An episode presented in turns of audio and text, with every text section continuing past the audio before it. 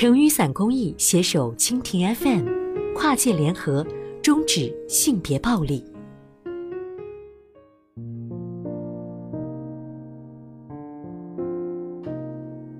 童年阴影，我帮着我爸打我妈。主人公是一名遭遇来自父亲体罚和目睹父母之间家庭暴力的女童。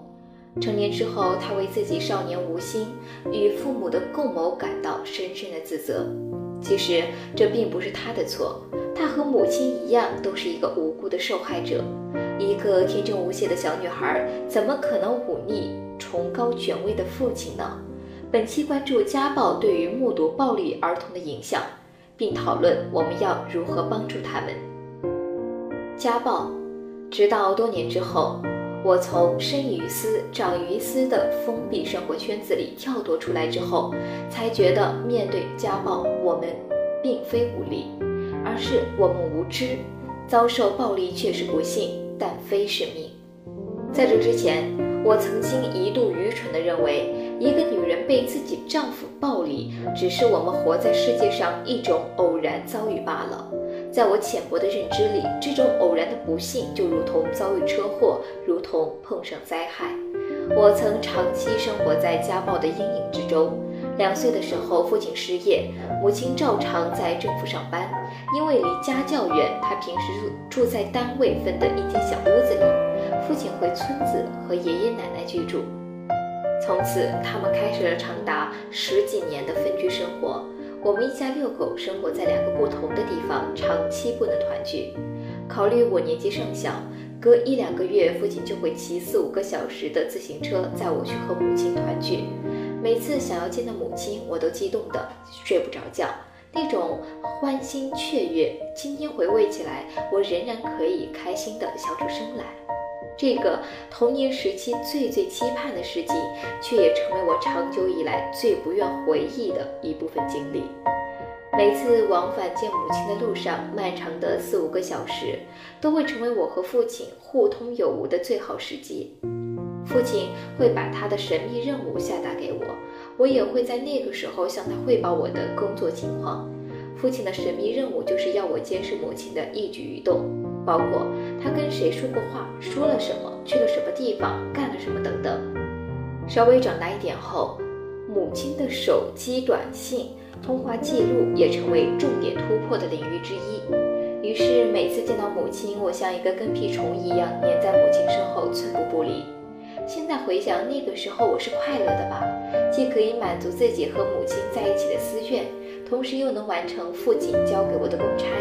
我把我所有看到的、听过的都一一记下来，等到与父亲独处的时候，一无时的说出来。最开始他问一句，我答一句，最后我对这项工作驾轻就熟，不用父亲提问，我就可以主动把我知道的一切一五一十的告诉父亲。年少的我，甚至为自己这种熟练和进步感到洋洋得意。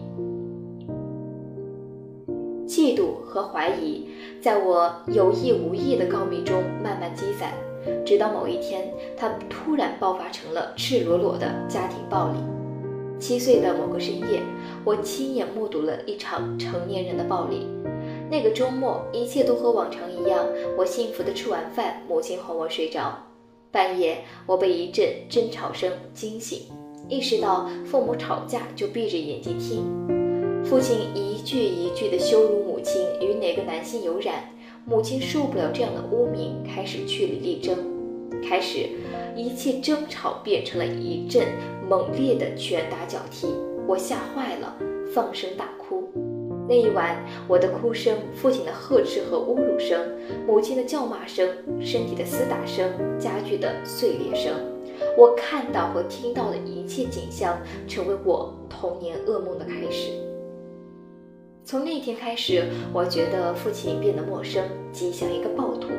从那天开始，我开始尝试着远离他，但我仍然接受着他交给我的神秘任务，因为我怕，我怕也因为不听话挨打。直到现在，我与母亲在父亲的拳脚之下度过了十几年的时间，在艰难的十几年时间里，争吵、辱骂、打砸从未停歇。甚至最严重的时候会使用棍棒和刀具。我目睹了我可怜的母亲一度抽搐、痉挛，一直到差点失去呼吸。我除了不停的哭、不停的呼唤，好像别无办法，无力极了。目睹和理解母亲的不为人知的痛楚之外，更让我困扰的是，我不能理解为什么一个人能够对自己的妻子这般痛下狠手，为何他在深夜痛下毒手？天亮之后，又能摆出一副若无其事的安心样子。为何他能找到出逃的母亲下跪求饶以后，不久就拳脚相加？这么多年，母亲在出逃和离婚皆未遂之后，放弃了一切挣扎的机会和可能。他认命了，他不再抗争，他不再为自己争辩了，不再试图逃脱，寻求帮助。用自己的隐忍和沉默，将这个家支撑到我长大成人。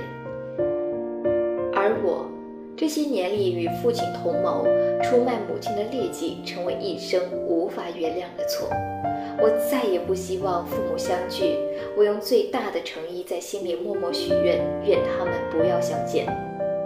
对此，专家的分析是：主人公是一名遭遇来自父亲体罚和目睹父母之间家庭暴力的儿童。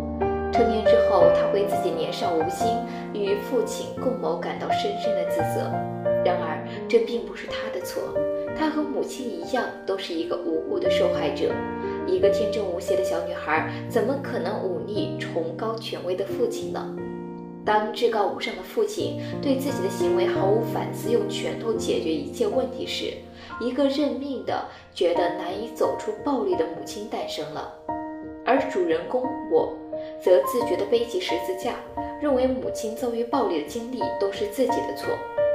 在家庭暴力研究领域，研究发现，遭受暴力对儿童的身心发展会造成深远的影响。家长越是对子女实施家庭暴力，子女越容易出现情绪性问题。另一方面，那些自身并未遭遇过暴力对待的孩子，目睹父母之后，更可能出现神经质性的行为问题。而那些自身曾经遭遇过家庭暴力对待的孩子，目睹父母之间的冲突之后，则更可能出现违纪行为或者反社会性的行为。总体而言，无论自身是否遭受过暴力对待，只要目睹父母之间的冲突，就有可能对儿童产生不良的影响。具体表现如下：一、生理方面，头痛、胃痛，容易疲倦，抵抗力差。注意力不集中、挑食、试吃等饮食问题，发育迟缓，包括智力、语言和身体发展。二、心理方面，自我价值感低、自卑、感到自责、罪恶感、羞耻、无助，对施暴者有敌意与恨意，伴随精神疾病如焦虑等。三、情绪方面，压抑、害怕，出现严重的分离焦虑、恐慌、愤怒、哭泣。四、行为方面。尿床、吮吸手指等退化行为，做噩梦，过度表现讨好，用暴力解决事情或者表达破坏性行为，自我伤害、逃学、逃家等。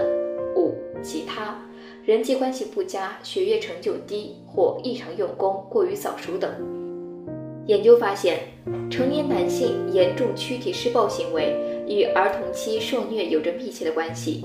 正如暴力代际传递理论指出的一样，生长在暴力家庭中，通过习得的行为将可能将暴力直接传递给下一代，由此形成一个暴力不断再生的循环。有过施暴经历和倾向的人，可能在童年目睹过父母之间有暴力行为，或者曾经遭受其他家庭成员，特别是父母的暴力。然而，一味强调代际的传递，也会忽略每个个体有可能。改变现状的主动性和能动性。二零一三年，王新颖及其同事比较了十名施虐男性和十名性别平等男，他们提出一个有趣的问题：虽然他们小时候都有过类似目睹家庭暴力、遭遇体罚的经历，为什么一些人重蹈覆辙，而一些人能够拨云见日，开启新的道路呢？他们发现，这些男性如何认知去经历的暴力，对他们目前的行为有着一个直接导向性的作用。如果他们认为暴力是父母爱子心切、不打不成才，他们很可能成为父亲一样霸道的丈夫和父亲。如果他们认识到父亲行为的危害，并下定决心要做一个完全不同的新好男人，他则可能成为一个性别平等男，走上不一样的道路。那么，该如何帮助目睹和遭遇暴力的儿童呢？